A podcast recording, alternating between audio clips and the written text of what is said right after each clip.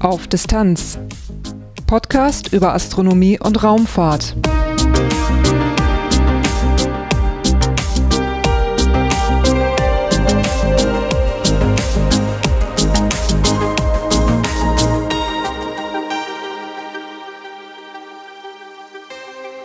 Hallo und willkommen bei Auf Distanz. Die letzte Aufnahme ist schon ein ganzes Weilchen her, aber natürlich geht's weiter. Material und Interviews zur Veröffentlichung habe ich noch eine ganze Menge und es kommt in der nächsten Zeit auch noch einiges dazu. Aber los geht's heute erstmal mit dem Titelthema, das heißt Rover, Roboter und das DFKI. Danach folgen Kurzmeldungen, einige astronomische Ereignisse und Veranstaltungstipps und ganz zum Schluss gibt's noch einen kurzen Teil in eigener Sache. Durch die Sendung führt sie ein noch leicht verschnupfter Lars Naber. Titelthema In Folge 17 dieses Podcasts gab es eine Kurzmeldung über ein Rover-Konzept. Es besteht aus den beiden Rovern Sherpa TT und Coyote 3 und diese beiden Rover, die sollen kooperieren. Die beiden sollten dann im Oktober 2016 in einem Feldversuch in Utah in den USA getestet werden. Entwickelt wurde dieses Konzept vom Deutschen Forschungszentrum für Künstliche Intelligenz, kurz DFKI. Das DFKI betreibt Grundlagenforschung, es entwickelt dabei Produktfunktionen, Prototypen und patentfähige Lösungen.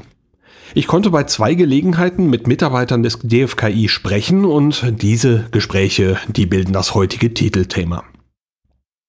Auf der CeBIT 2017 in Hannover präsentierte das DFKI neben einigen anderen Projekten auch das Rover-Konzept, das ich gerade schon genannt habe. Der Projektleiter für die Rover-Feldversuche in Utah hatte Zeit für ein Gespräch. Mein Name ist Florian Cordes und ich bin äh, Ingenieur am äh, Deutschen Forschungszentrum für Künstliche Intelligenz, äh, dem Robotics Innovation Center in Bremen, dann als ähm, Standort, wo ich arbeite und da speziell eigentlich in der Weltraumrobotik und bin da Projektleiter und Entwickler, wissenschaftlicher Mitarbeiter an diesem Institut. Auf der CeBIT zeigen Sie hier zwei Rover. Wie sprechen Sie die aus? Sherpa TT und Coyote 3? Oder? Äh, ja, tatsächlich sagen wir meistens Coyote 3, aber äh, ansonsten äh, Anglizismen genau richtig. Sherpa TT, ja. Ja, diese beiden Rover, die Sie hier zeigen, sind das genau die beiden Rover, die auch schon im Feldversuch waren oder sind das Modelle? Nee, das sind genau die, die wir äh, mit in Utah hatten. Ähm, die, sie sind äh, jetzt Mitte Januar wieder per Container und Schiff äh, wieder in Bremen dann angekommen und äh, die haben wir jetzt hier per LKW dann äh, am Wochenende hergebracht. Und es sind genau die, die auch in der Wüste waren. Der eine Rover ist ja, also der Coyote 3 ist ja ein bisschen kleiner und der Sherpa TT ist äh, schon ein recht großer Brocken, wenn man die so sieht. Äh, was sind die Aufgaben dieser beiden Rover? Ja, also die arbeiten zusammen im Team. Jeder hat seine speziellen Fähigkeiten in dem Sinne. Ähm, neben diesen beiden mobilen Systemen gibt es auch noch die stationären Systeme, ähm, die als Module dort getragen werden können von den Systemen. Und äh, die Hauptaufgabe ist, dass äh, das Team gemeinsam äh, eine Bodenprobe bringt zur Landefähre für die Rückfahrt äh, zur Erde. Und der große Rover hat eben die Aufgabe, die Bodenproben zu nehmen, sie auf den kleinen zu übergeben, der dann immer pendelt zwischen der aktuellen Position des großen Rovers und der Landefähre und so die äh, Bodenproben zurückbringt. Wie lange können die beiden so autonom arbeiten? Also derzeit ist es ja eine ähm, irdische Anwendung oder äh, Technologie unter irdischen Bedingungen. Wir erproben das System als solches, die, die Gemeinsamkeit, wie das Team zusammenarbeitet. Ähm, wir benutzen jetzt Akkus. Ähm, der Coyote kann mit seinem Akkupack ungefähr vier Stunden operieren. Sherpa hat äh, zwei Akkupacks zu jeweils drei Stunden in etwa. Das kommt auch immer auf das Gelände an und die Aufgaben, die man gerade macht. Äh, also mit Sherpa können wir bis zu sechs Stunden jetzt aktuell sein. Wenn man das im Weltraum einsetzen würde, wird man noch andere Energiequellen dann benutzen. Solarplatten zum Beispiel. Äh, wie weit ist dieses Konzept denn schon für den Weltraum geeignet? Also von dem äh, Gesamtansatz her und der Technologie und der Lokomotionsweisen der Systeme, die ja auch äh, ich sag mal, neuartige äh, Lokomotionsfähigkeiten äh, haben, ist das schon sehr gut geeignet, so wie wir das jetzt in unserem ersten initialen Test halt festgestellt haben. Von der äh, Hardware, der Technologie und der Qualifizierung für den Weltraum äh, sind wir da noch ganz am Anfang, also auf Laborlevel. Wir haben in dem Projekt auch äh, einen Aktuator mal rausgenommen, also einen Joint von einem, der überall verbaut wird in dem äh, Roboter und versuchen den weiterzutreiben in Richtung Weltraumqualifizierung mit äh, Tests zur Strahlung und äh, zum Vakuum, Thermalbedingungen. Und äh, da gehen wir erstmal auf einer Kom Subkomponente von diesem System in diese Richtung Weltraumqualifizierung auch. Sie sagten gerade, Sie haben Tests in Utah gemacht. Warum gerade da? Zum einen ist es die Geologie, ähm, die da tatsächlich sehr ähnlich ist. Ähm, ich war da ein Jahr vorher schon testweise, um das Gelände mal anzugucken. Und da waren auch von der NASA Geologen, die da relativ euphorisch auch durchgelaufen sind. Und äh, diese Inverted Riverbeds sind halt ehemalige Flussbetten, um das, das verdichtet ist. Und über die Jahrmillionen hat das, äh, die Erosion halt da drumherum alles weggenommen. Und jetzt sind die Riverbeds sozusagen oben auf Bergen drauf. Und genau solche Strukturen gibt es auch auf dem Mars. Das ist halt das, was da für Geologen auf jeden Fall erstmal interessant ist. In unserem speziellen Fall ist es so, dass ähm, die kanadische Weltraumagentur da äh, 2015 halt ähm, Institutionen gesucht hat, auf die DLR zugekommen ist, Deutsche Luft- und Raumfahrtgesellschaft. Und äh, die als unser Fördergeber uns gefragt haben, ob wir nicht mit unserem System dahin wollen und äh, da mitmachen wollen. Und das haben wir natürlich gerne angenommen. Und äh, so sind wir dann als Institut dazu gekommen, da mitzumachen. Wie lange sind die Tests da gelaufen? Also insgesamt waren wir vier Wochen da. Ähm, man kann sagen, ungefähr eine halbe Woche erstmal Aufbau. Das, da ist überhaupt keine Infrastruktur gewesen. Wir haben das Camp erstmal aufgebaut, mussten unsere Kommunikationsinfrastruktur aufbauen, das äh, ganze Camp eben. Und auch nochmal drei Tage Abbau, also ungefähr eine Woche davon für Auf- und Abbau und sich einrichten im Feld. Und drei äh, Wochen, wo wir tatsächlich Feldversuche mit den Systemen dann gemacht haben. Das ist ja jetzt noch nicht so lange her, dass Sie getestet haben. Äh, haben Sie schon Erkenntnisse, von denen Sie sagen würden, da haben wir richtig was mitgenommen? Äh, ja, insgesamt überhaupt von dem äh, Betrieb von den Systemen in einer Umgebung, wo wir jetzt kein Internet haben, für, für uns jetzt, um mal schnell was nachzugucken. Dann äh, von den Gelände dort, das war eigentlich sehr erfolgreich, wie die Systeme da aus unserer Sicht ähm, halt das Gelände auch bewerkstelligt haben. Dieses natürliche Gelände war jetzt auch das erste Mal, dass wir so ausgedehnt im natürlichen Gelände waren. Ähm, dann ganz konkret zum Beispiel beim Manipulatorarm von dem Sherpa Rover, da haben wir jetzt im Nachgang noch einen Teil ausgetauscht, wodurch wir jetzt hier auf der CeBIT auch zum Beispiel die Manipulation, das Austauschen von den Modulen deutlich sicherer schon sofort machen können, als wir das da hatten. Das ist uns halt, also dafür macht man ja eben auch diese Tests, dass man Dinge findet, die nicht so optimal laufen, die verbessert. Und wir hoffen jetzt, dass wir da äh, weitermachen können und auch mehr von diesen Versuchen durchführen können, um dann äh, insgesamt uns zu verbessern und womöglich irgendwann einen Beitrag zu einer realen Mission liefern zu können. Gibt es da schon eine Zeitschiene, ähm, wo Sie sagen, wir wollen weltraumbereit sein? Irgendwann? Ja, äh, das ist immer eine, die schwierige Frage oder der Knackpunkt. Das hängt von ganz vielen Faktoren ab, unter anderem politischen Faktoren, was für Missionen gewollt sind. Und ähm, so wie die Systeme sind, würde ich behaupten, dass das noch ein, zwei Generationen locker sind, die vorher noch kommen müssen, weil man da immer nur kleine Veränderungen zu dem macht, was bisher funktioniert hat. Und unser System in verschiedenen Aspekten einfach auch sehr neuartig ist. Und bis das dann äh, angenommen wird von den Agenturen und dass man das wirklich, dieses Risiko ist es ja dann schlussendlich auch, eingeht, ähm, äh, für eine Weltraummission dann sowas Neues zu machen, das ist noch ein bisschen länger hin. Also ich möchte mich da nicht unbedingt auf eine Jahreszahl festlegen. Das war das Gespräch mit Florian Cordes vom DFKI, aufgenommen auf der CeBIT 2017. Auf dem Messestand wurde ich dann auch zum Open Campus in Bremen eingeladen. Hier öffnen verschiedene Einrichtungen ihre Türen, so eben auch das DFKI da bin ich hingefahren und habe dann das äh, Gebäude mir dort angesehen und hinter dem Gebäude war ein Zelt aufgebaut und da drin fand ich dann eben auch Sherpa TT und Coyote 3 nochmal wieder und ich hatte die Möglichkeit, noch ein paar Fragen zu stellen, die mir da in der Zwischenzeit nochmal eingefallen waren. Neben mir steht Roland Sonnensaller. Sie sind an diesem Projekt mit beteiligt. In welcher Rolle? Ich bin stellvertretender Projektleiter äh, mit Herrn Cordes zusammen und äh, betreue die beiden Systeme Sherpa TT und Coyote 3 in der Funktion auch mit. Ja, über die beiden Systeme habe ich ja auf der CeBIT eben mit Herrn Kordes schon mal gesprochen. Äh, was mich noch interessieren würde, äh, ist der Werdegang von so einem Projekt. Äh, irgendwann muss es ja mal eine Initialzündung gegeben haben für Sherpa TT und Coyote 3. Äh, wir probieren das aus. Wie ist da der Ablauf? Wo kommt sowas her? Ja, also für Sherpa TT ähm, oder generell auch für diese Kooperation von äh, zwei Systemen und diese Modularität, also mit den äh, Nutzlastmodulen, die zwischen den Robotern ausgetauscht werden. Da gab es ein Vorgängerprojekt, das hieß Rimris. Da wurde auch der erste Sherpa aufgebaut.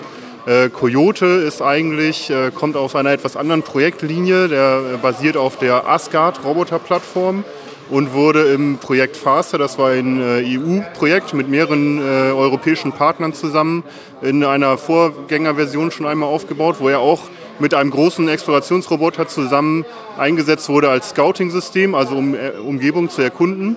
Und wir dachten, wir können die beiden Systeme auch sehr gut dann äh, zusammenbringen in diesem Projekt Transterra und äh, Coyote 3 dann neben dem Scouting, also neben dieser Erkundungsfunktion auch dazu nutzen, um äh, Shuttle-Services für äh, Sherpa TT äh, durchzuführen. Das heißt, eben so Payload-Module zu transportieren oder neue Payload-Module zu Sherpa TT zu bringen. Jetzt haben wir hier ja diese, ja, wie nennt man es, funktionsfähige Modelle oder was ist der richtige, also Prototypen? Ja, Prototyp ist äh, immer ein schwieriger Begriff, weil das gerade aus dem Automobilbereich kennt man das ja, ist es schon äh, sehr äh, besetzt als, als Name. Äh, ich würde dazu sagen, das sind Labormuster oder eben so Funktionsmodelle, die aber auch mittlerweile so weit gereift sind, dass wir sie eben in entsprechender analoger Umgebung einsetzen können. Deshalb waren wir letztes Jahr auch mehrere Wochen in Utah, in den USA, in der Wüste, wo wir eben die beiden Systeme auch in einer maßanalogen Umgebung tatsächlich outdoor in einer natürlichen Umgebung getestet haben. Und äh, beide Systeme haben, das, haben diese Tests auch sehr gut überstanden. Wann haben Sie angefangen? Wann war die Initialzündung für diese Kooperation? Also das äh, Projekt Rimriss ist, puh, das ist jetzt grobe acht Jahre, glaube ich, her, dass das äh, angefangen wurde. Das ist auch schon mittlerweile ja erfolgreich beendet, also auch schon seit mehreren Jahren erfolgreich beendet. Auch das äh, Projekt Faster, wo ich äh, gerade von gesprochen hatte, für Coyote, das ist äh, vor gut fünf Jahren wurde das gestartet und ist vor drei Jahren auch erfolgreich abgeschlossen. Und ungefähr zu diesem Zeitraum, also ungefähr vor drei Jahren, dreieinhalb Jahren, haben wir mit dem Projekt Transterra begonnen, wo eben diese beiden Systeme Sherpa TT und Coyote 3 äh, dann in Kooperation äh, aufgebaut wurden. Und äh, das Ganze äh, läuft jetzt noch bis Ende des Jahres, das Projekt Transterra. Und im ähm, eingeschoben in diesen Zeitraum war dann noch das Projekt äh, Feldtest Utah, wo wir mit den beiden Systemen dann und äh, eben diesen Nutzlasten äh, auch in der Wüste waren, um diese Analog-Tests outdoor durchführen zu können. Jetzt hatte ich ja im März äh, bei der CeBIT mit Herrn Cordes darüber schon gesprochen. Äh, Gab es in den letzten Monaten noch irgendwelche neuen Erkenntnisse oder neue, neue Stände, dass Sie sagen, so und so wird es weitergehen? Letztendlich sind wir immer noch dabei, die Ergebnisse aus diesen Feldtests auszuwerten, weil wir eben vier Wochen da unterwegs waren, sehr intensive Tests durchgeführt haben, natürlich riesige Berge an äh, Daten da sammeln konnten, äh, da auch schon erste Eindrücke natürlich auch direkt vor Ort oder jetzt auch äh, direkt dann nach, dem, nach diesen Feldtests gewinnen konnten. Im Rahmen von Transterra ist es so, dass wir nicht nur diesen Weltraumexplorationsaspekt verfolgen. Das ist zwar der initiale Gedanke hinter dem Projekt auch, aber in dem Rahmen von Transterra schauen wir uns auch an, da kommt auch der, Name, der Projektname her, wie wir diese Technologie zu irdischen Anwendungen transferieren können. Und da in dem Bereich schauen wir uns ganz speziell äh, den Unterwasserrobotikbereich an und äh, einen Search and Rescue Bereich sowie einen Rehabilitationsbereich.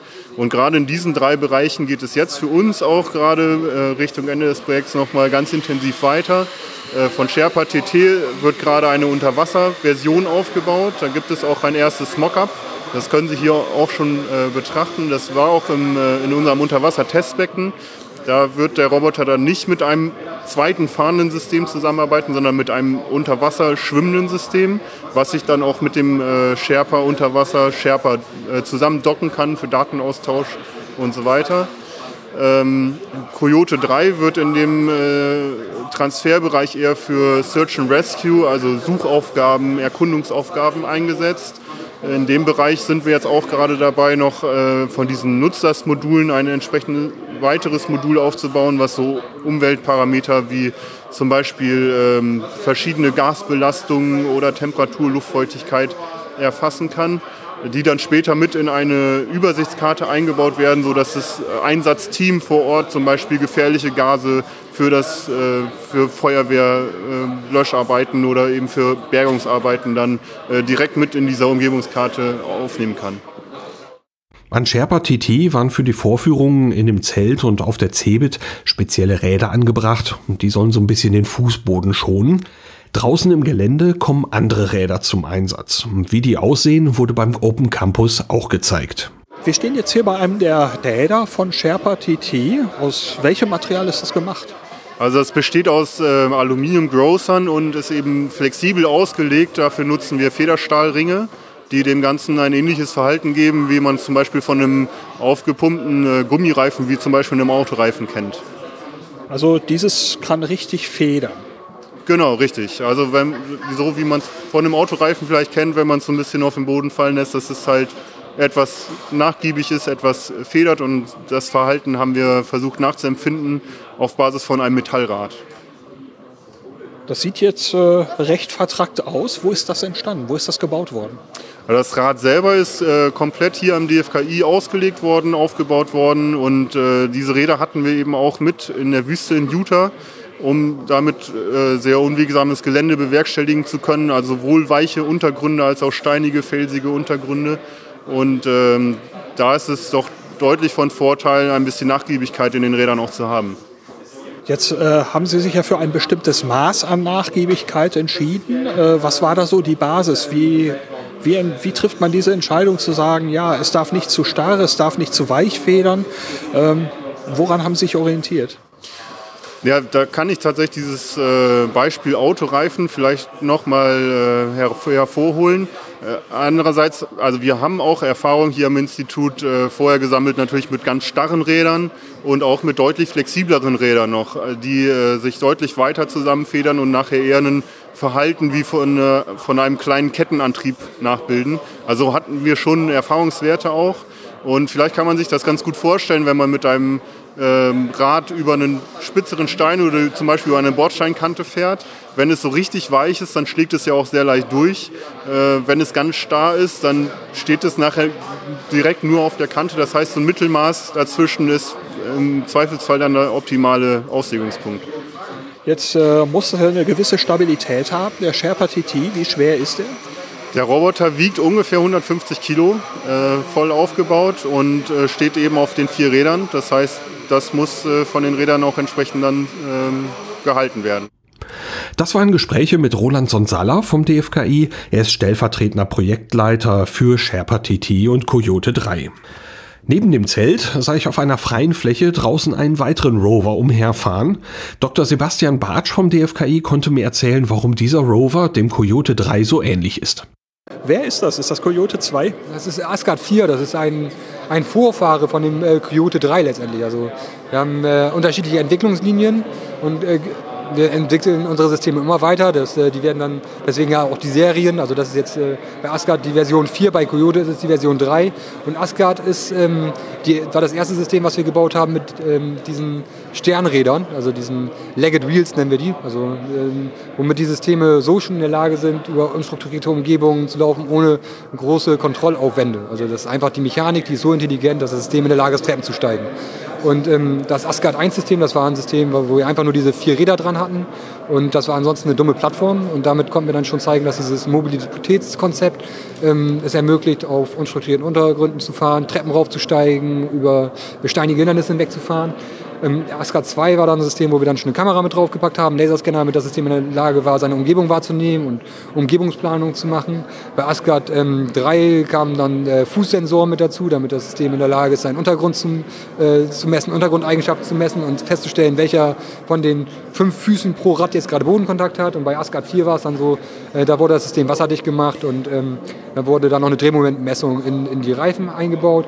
Und äh, Coyote war dann eben äh, ein System, was dann nochmal für einen ganz anderen Anwendungsfall gebaut wurde und äh, als kleines Scout-System für den großen Rover, was dann in der Lage sein sollte, seine, also für den großen Rover vorwegzufahren und ähm, die Untergrundeigenschaften zu messen und ähm, eben damit äh, und diese Informationen zurückzuspulen an den großen Rover, äh, damit der dann wiederum auch basierend auf den Informationen, Karteninformationen planen kann und eben nicht in eine Sandfalle fährt zum Beispiel, also Treibsand fährt. Das hätte der andere schon rausgefunden. Der wäre da auch wieder rausgekommen, der kleine Scout. Äh, so eine große Rover-Plattform, wie man sie dann auf dem Mars äh, rumfahren sieht, den Curiosity zum Beispiel, die wiegen ja eine Tonne und äh, dass äh, wenn der dann einmal reinfährt in so eine sandige Oberfläche, dann ist der verloren. So, und deswegen war diese Kopplung mit dem Scout. Da das System Coyote dann eben doch äh, zu starke Unterschiede aufweist also im Asgard, ist das dann eine eigene Entwicklungslinie, die man, wo man sagen kann, da spaltet sich der Stammbaum einfach auf. So, da wird am Coyote weiterentwickelt, da gab es die Coyote 1, 2, 3 und Asgard wird parallel weiterentwickelt. Also das läuft auf, äh, Asgard läuft auch noch weiter, wird es dann genau. zum Beispiel Asgard 5 geben? Ja, genau, so, so, äh, so, so wird es dann weiter vorangehen. Also Coyote ähm, war dann im Grunde auch, bei Asgard 3 gab es dann diese Parallelentwicklung, fing die dann an. Asgard 4 wurde dann parallel weiterentwickelt. Und ähm, die Algorithmen, sowas wie diese Wegerkennung, Umgebungserkennung und so weiter, das ist ja tatsächlich so, dass sie dann wieder portierbar ist zwischen den beiden Systemen. Also das ist dann eher so eine äh, mechatronische Parallelentwicklung. Software lässt sich dann ab einer bestimmten Ebene, also klar, die Kamerasensoren unterscheiden sich da möglicherweise noch, aber wenn man dann letztendlich auf dieser 3D-Umgebungsrepräsentation die beide Systeme gleichermaßen erzeugen, mit unterschiedlichen Sensoren, aber die Algorithmen, die darauf dann laufen, um die Umgebung zu planen, äh, um die Wegplanung auf der Umgebung zu machen, die sind dann wieder identisch. Haben Sie selber an diesen Plattformen auch gearbeitet?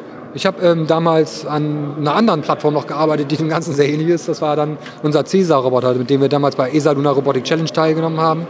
Ähm, der hat dann auch zwei von diesen Sternrädern. Hinten hat er ein Schaufelrad. Und ähm, das war dann ein Wettkampf, den wir auf dem TIDE durchgeführt haben. Das, äh, das, System wurde so gebaut, dass er in 35 Grad Steigung in den Krater reinfahren kann, eine Probe nehmen kann und wieder rausfahren kann. Es war ein Wettkampf mit äh, zehn äh, oder acht äh, un, ähm, europäischen äh, Universitäten, äh, wo wir damals als Universität Bremen das einzige Team war, was wirklich diese Aufgabe komplett erledigen konnte.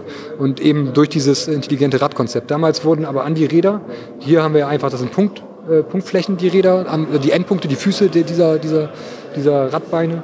Ähm, damals, äh, um die 35 Grad Steigung im sandigen Untergrund zu bewältigen, haben wir dann an die Endpunkte noch so Schaufeln rangebaut. Das war dann so ein bisschen äh, von Kamelfüßen inspiriert, sodass da wirklich große Auflagefläche geboten wurde. Und so war das System dann auch in der Lage, sandig diese 35 Grad Steigung, äh, Kratersteigung zu bewältigen, wo, wo, ich sagen muss, da bin ich damals schon als Mensch dran gescheitert. Also weil der Sand ja immer wegrutscht. Ne? Also wenn man diese 35 Grad Steigung im sandigen Krater hochlaufen will, dann äh, läuft man die doppelte oder dreifache Strecke, weil man immer wieder runtersackt.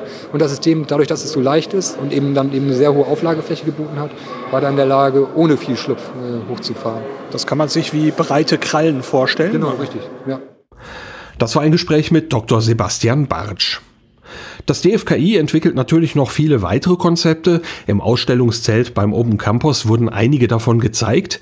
Eines davon erinnerte mich ein bisschen vom Aussehen her an den üblen Film Red Planet. Darin gerät während einer Mars-Mission ein Roboter namens Amy außer Kontrolle. Neben mir steht Dr. Daniel Kühn vom DFKI. Ähm, dieser Roboter tut nichts Böses. Nein, unser Roboter tut nichts Böses. Ähm, wir haben den Roboter auch eher nach einem Affen nachempfunden. Ähm, der Roboter hat seine, seine vier Beine, ähm, genau wie der Amy-Roboter, das ist richtig. Äh, dieses äh, Projekt heißt, hat es einen Namen? Der, der Charlie-Roboter wurde entwickelt in dem Projekt iStruct. Äh, intelligente Strukturen hieß das Projekt, vom äh, Raumfahrtmanagement gesponsert. Äh, und jetzt aktuell verwenden wir den Roboter in einem Projekt, das heißt Vibe. Ähm, da geht es um die Exploration des Valles Marineris auf dem Mars. Ähm, da wird also konkret darauf hingearbeitet, dass dieser Roboter dorthin fliegen soll? Nein, dieser Roboter konkret nicht. Wir, werden, wir machen hier Grundlagenforschung im, im, Allgemeinen und wir entwickeln hier die Grundlagen sozusagen, dass der Roboter die Möglichkeit hat, diesen Valles Marineris zu erkunden. Also es soll auf der Basis ein Roboter entstehen, der das dann der dann fliegen soll? Oder wie kann man das am besten formulieren? Ja, genau. Also wir werden bestimmt noch äh, zwei, drei weitere Generationen von dem System an sich ähm, äh, brauchen, äh, damit das auch weltraumtauglich ist. Momentan nutzen wir halt Erdkomponenten, weil die Weltraumkomponenten halt sehr teuer sind. Und es würde halt für uns sozusagen keinen, keinen großen Sinn machen, jetzt hier schon teure Weltraumkomponenten zu benutzen, wenn wir die, die Grundlagen auch mit, mit günstigeren Methoden erforschen können.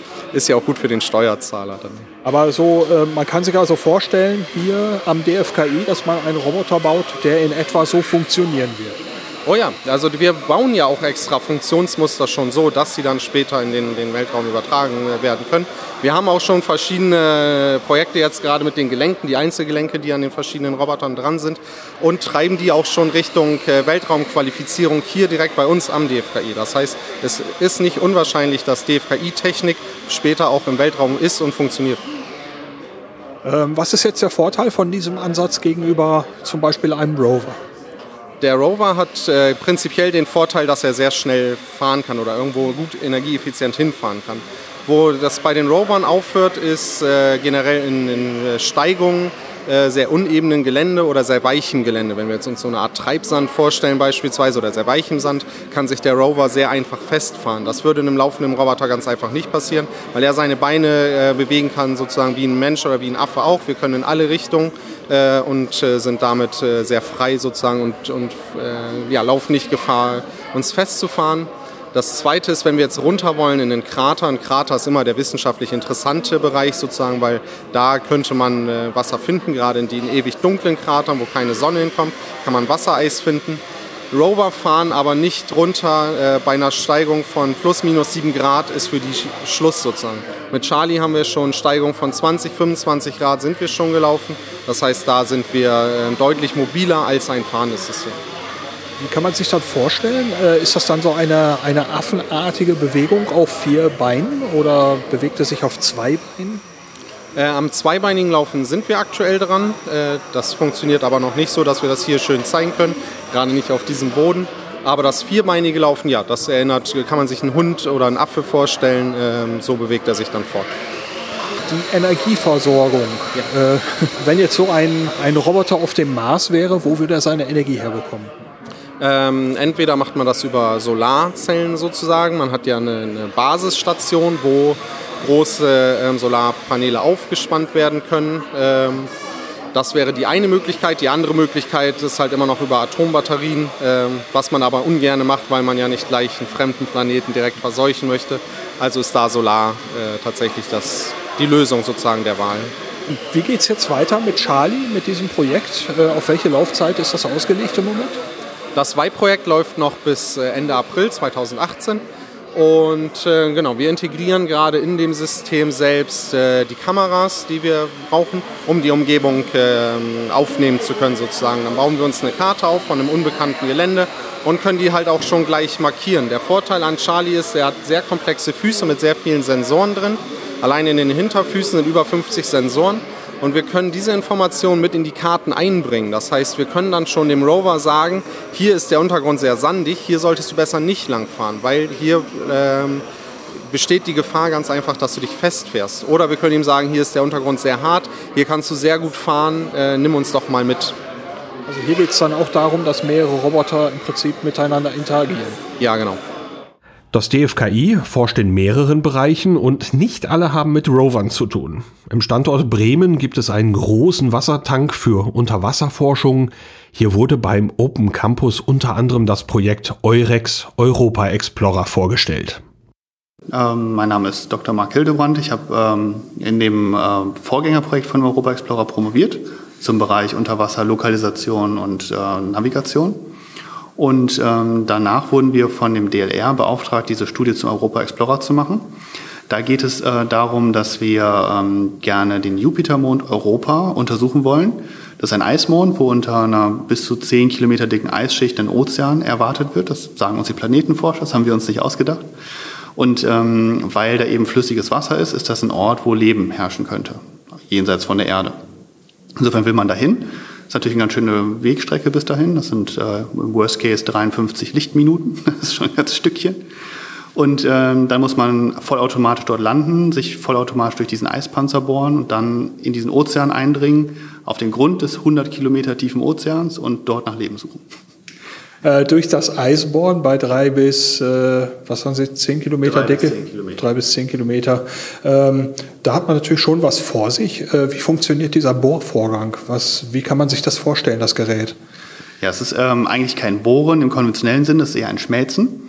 Denn Bohren hätte das Problem, dass man ja irgendwo hin mit dem Material muss. Ähm, insofern äh, schmilzt man sich an solchen Stellen durch.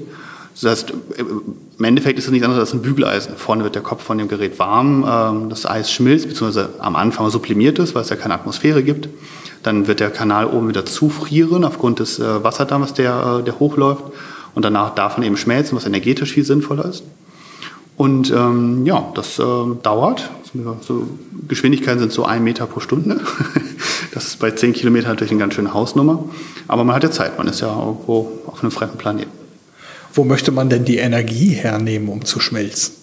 Ja, das ähm, wird wahrscheinlich über einen RTG, über einen Radioisotopengenerator funktionieren müssen. Das ist momentan die einzige Energiequelle, die solche Mengen an Energie über so einen langen Zeitraum zur Verfügung stellen kann. Das macht natürlich Probleme im Sinne des Planetary Protection ähm, Acts.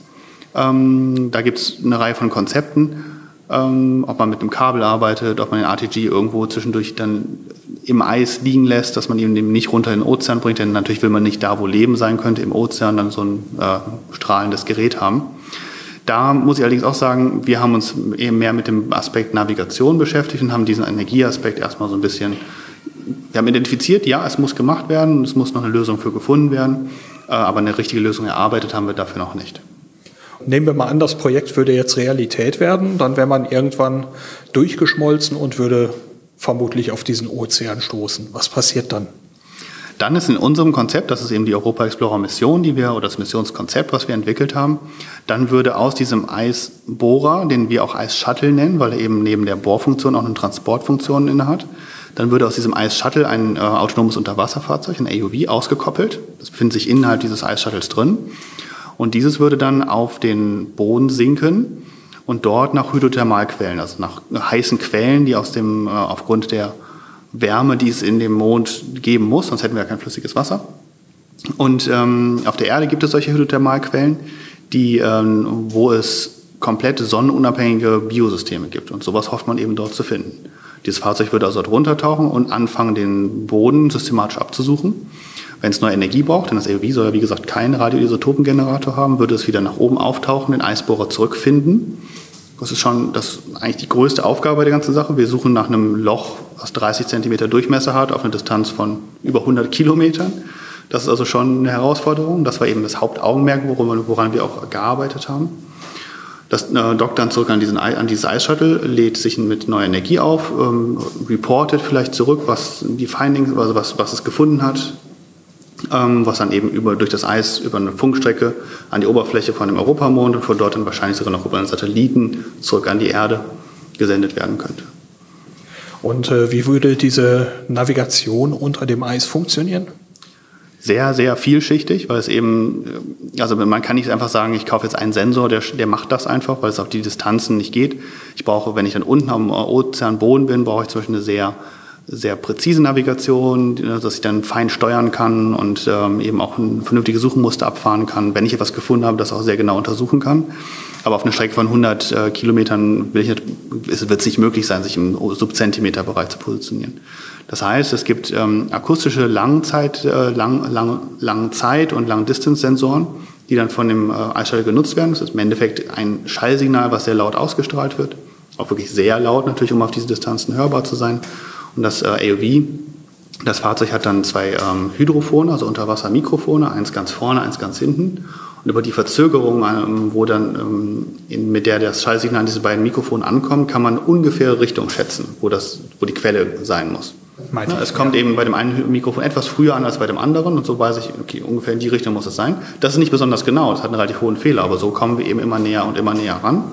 Wenn wir dann in den Bereich von ähm, zwei Kilometern kommen, wird ein Gerät, das nennt sich USBL aktiviert. Das ist ein Ultra-Short-Baseline-System. So ein bisschen muss man sich das vorstellen wie Unterwasser-GPS, nur eben akustisch. Und ähm, das hat dann eben, das hat eben, weil es etwas komplexer ist, eine Reichweite von nur zwei Kilometern. Damit kommen wir dann aber auf eine Genauigkeit von unter einem Meter, können dann an das Eishuttle ranfahren.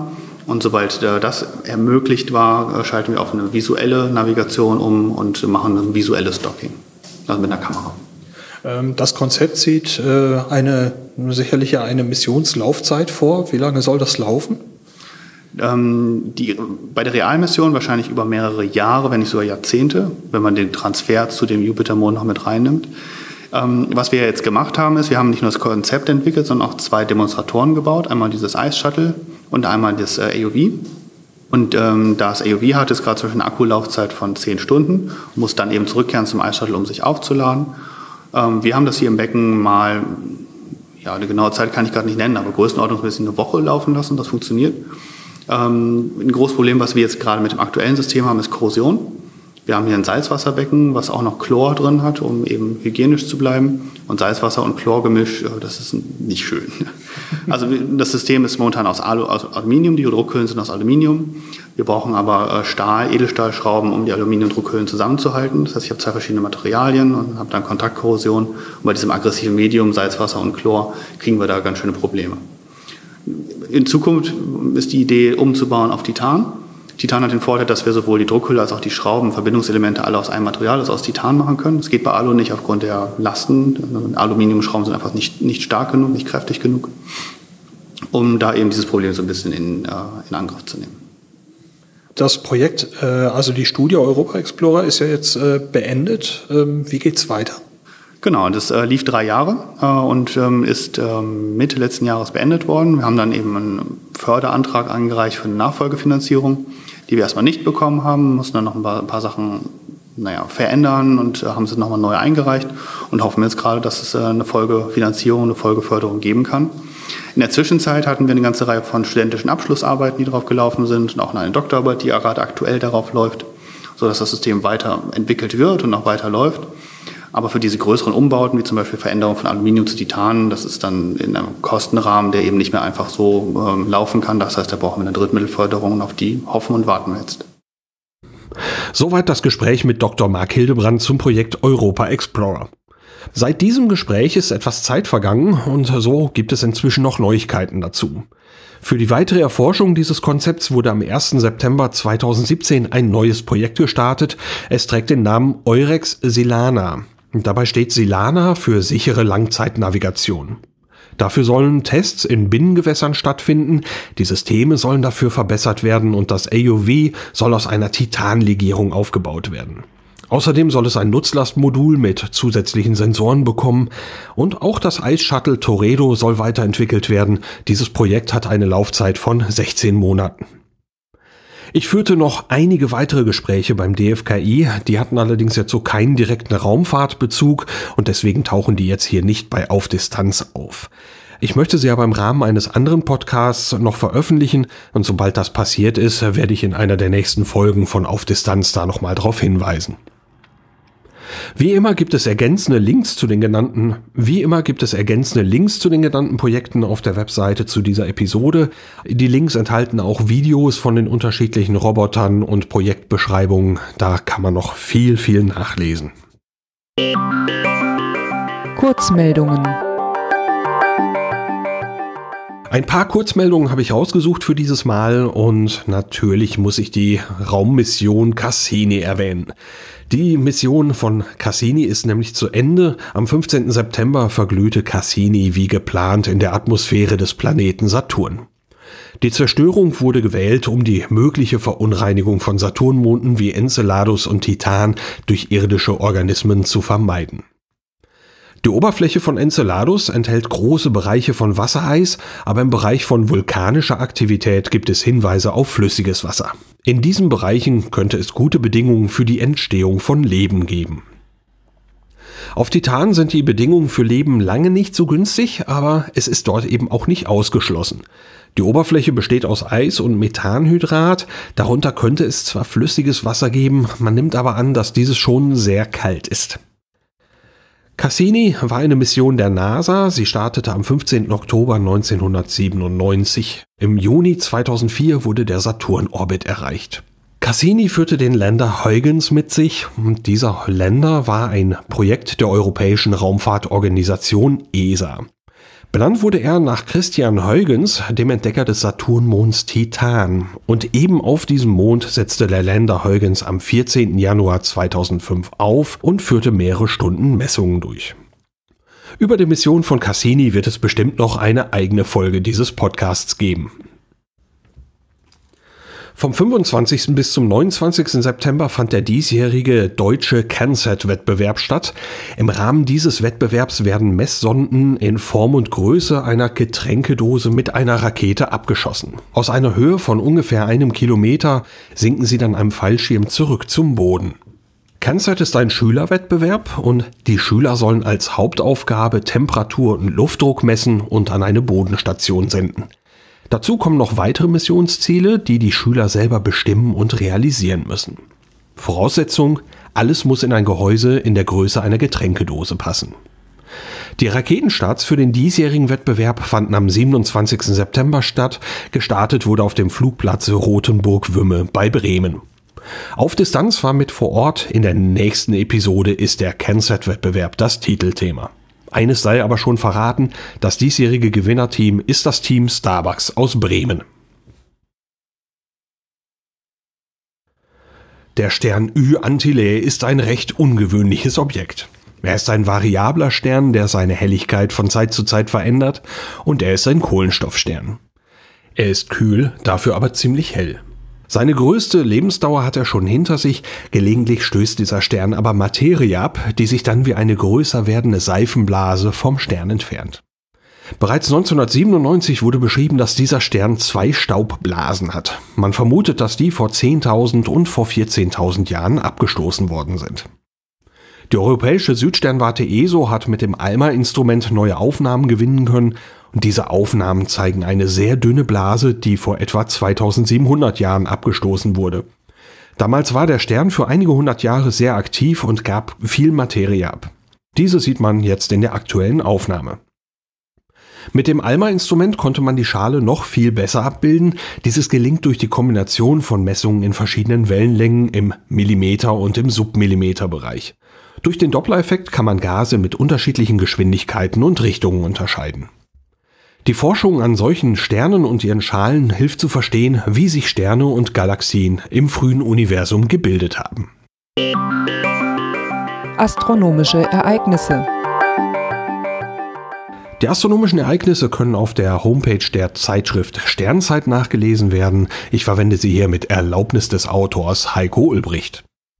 Am 17. Oktober um 7 Uhr steht der Mond bei Mars und Venus. Der Abstand zum Mars beträgt 2,7 Grad, der Abstand zu Venus 9,6 Grad. Ein Tag später, also am 18. Oktober um 7 Uhr, ist der Mond weiterhin noch bei Venus zu sehen.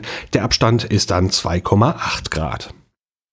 Zudem gibt es noch einige Überflüge der internationalen Raumstation ISS. Das ist zwar jetzt nicht unbedingt ein astronomisches Ereignis, aber er sieht trotzdem immer toll aus. Zeiten und Karten findet man zum Beispiel bei Heavens Above, das wäre so meine Empfehlung, oder eben auch bei der Seite Spot the Station von der NASA. Links gibt's in den Shownotes. Veranstaltungen die Veranstaltungen kommen aus dem Veranstaltungskalender der Vereinigung der Sternenfreunde. Danke, dass ich die hier verwenden darf. Los geht's am 12. Oktober 2017 bis zum 15. Oktober 2017. Da finden die 12. Astronomietage Ostfriesland statt, ATO. Das ist ein Teleskoptreffen unter dunklem Nachthimmel abseits von hellen Straßenlaternen.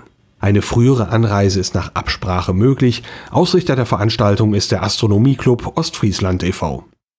Dann gibt es auch wieder den praktischen astronomischen Samstag, der sogenannte Pass. Der findet dieses Jahr zum 14. Mal statt und das Ganze am 21.10.2017 in der Sternwarte Neuenhaus. Der praktische astronomische Samstag ist eine Tagung, die wird veranstaltet vom Astronomischen Verein der Grafschaft Bentheim, dieses Mal von 13 bis 17 Uhr. Geboten wird ein Vortragsprogramm, außerdem gibt es für Amateure und interessierte Laien Möglichkeiten für den Erfahrungsaustausch. Die 33. Mitgliederversammlung der Vereinigung für Sternfreunde VDS liegt an. Die findet statt vom 21.10. bis zum 22.10 und zwar im Haus der Astronomie in Heidelberg. Neben der eigentlichen Mitgliederversammlung gibt es Besichtigungen der Landessternwarte des Max-Planck-Instituts für Astronomie sowie eine Planetariumsvorführung im Auditorium des Hauses der Astronomie. Auf Distanz ganz nah. Und damit nähern wir uns schon dem Ende der heutigen Episode. Auf Distanz ganz nah, das ist die Kategorie, wo es um den Podcast selber geht. Die Themen Astronomie und Raumfahrt sind dann für diese Episode beendet. Allzu viel habe ich gar nicht zu berichten, aber zur langen Pause über diesen Sommer möchte ich kurz eben ein, zwei Worte sagen. Die war natürlich nicht beabsichtigt. Ähm, der Alltag war ein wenig komplizierter als gedacht und da musste ich dann bei mehreren Projekten etwas Abstriche machen und auf Distanz war eben leider mit dabei. Aber in den letzten Wochen haben sich einige Sachen sehr schön eingefügt und ich hoffe, dass das jetzt einfach positiv weitergeht und dass jetzt eben auch Zeit für Podcasts wieder zur Verfügung steht. Und ja, was soll ich sagen? Einfach nur Danke. Nämlich äh, Danke in die Lüneburger Heide für eine der nettesten Mails, die ich äh, zu diesem Podcast je erhalten habe. Und danke auch an den Selbstgesprächler für eine sehr freundliche und positive iTunes-Rezension. Die hatte schon im Juni abgegeben. Und in der Zwischenzeit gab es auch Nachfragen, ob und wie es mit diesem Podcast weitergeht. Danke auch dafür. Die Pause war zwar jetzt keine Absicht, aber es ist auch irgendwie schön zu sehen, äh, dass der Podcast in der Zwischenzeit eben vermisst wurde. Und natürlich geht es weiter. Ähm, es gibt noch jede Menge Material. Ich hatte im Frühjahr und im Frühsommer mehrfach die Gelegenheit für spannende und interessante Gespräche und die sollen natürlich jetzt endlich in den Episoden erscheinen. Es gibt aber auch noch ein bisschen aktuelles Material, aktuelle Ereignisse. Da kommen natürlich auch Episoden. Diese Aufnahme hier, die spreche ich gerade ein am 7. Oktober. Und einen Tag später soll der Tag der offenen Tür der ESA beim Technikzentrum ESTEC in Nordwijk stattfinden. Dort hat es mir letztes Jahr sehr gefallen und natürlich fahre ich auch dieses Jahr wieder hin und ich hoffe, dass dabei auch wieder eine Auf-Distanz-Episode entsteht. Das war's für diese Ausgabe von Auf Distanz. Durch die Sendung führte sie Lars Naber. In der nächsten Episode geht's dann, wie schon erwähnt, um den deutschen Kernzeitwettbewerb. Bis dahin Vielen Dank fürs Reinhören und bis bald.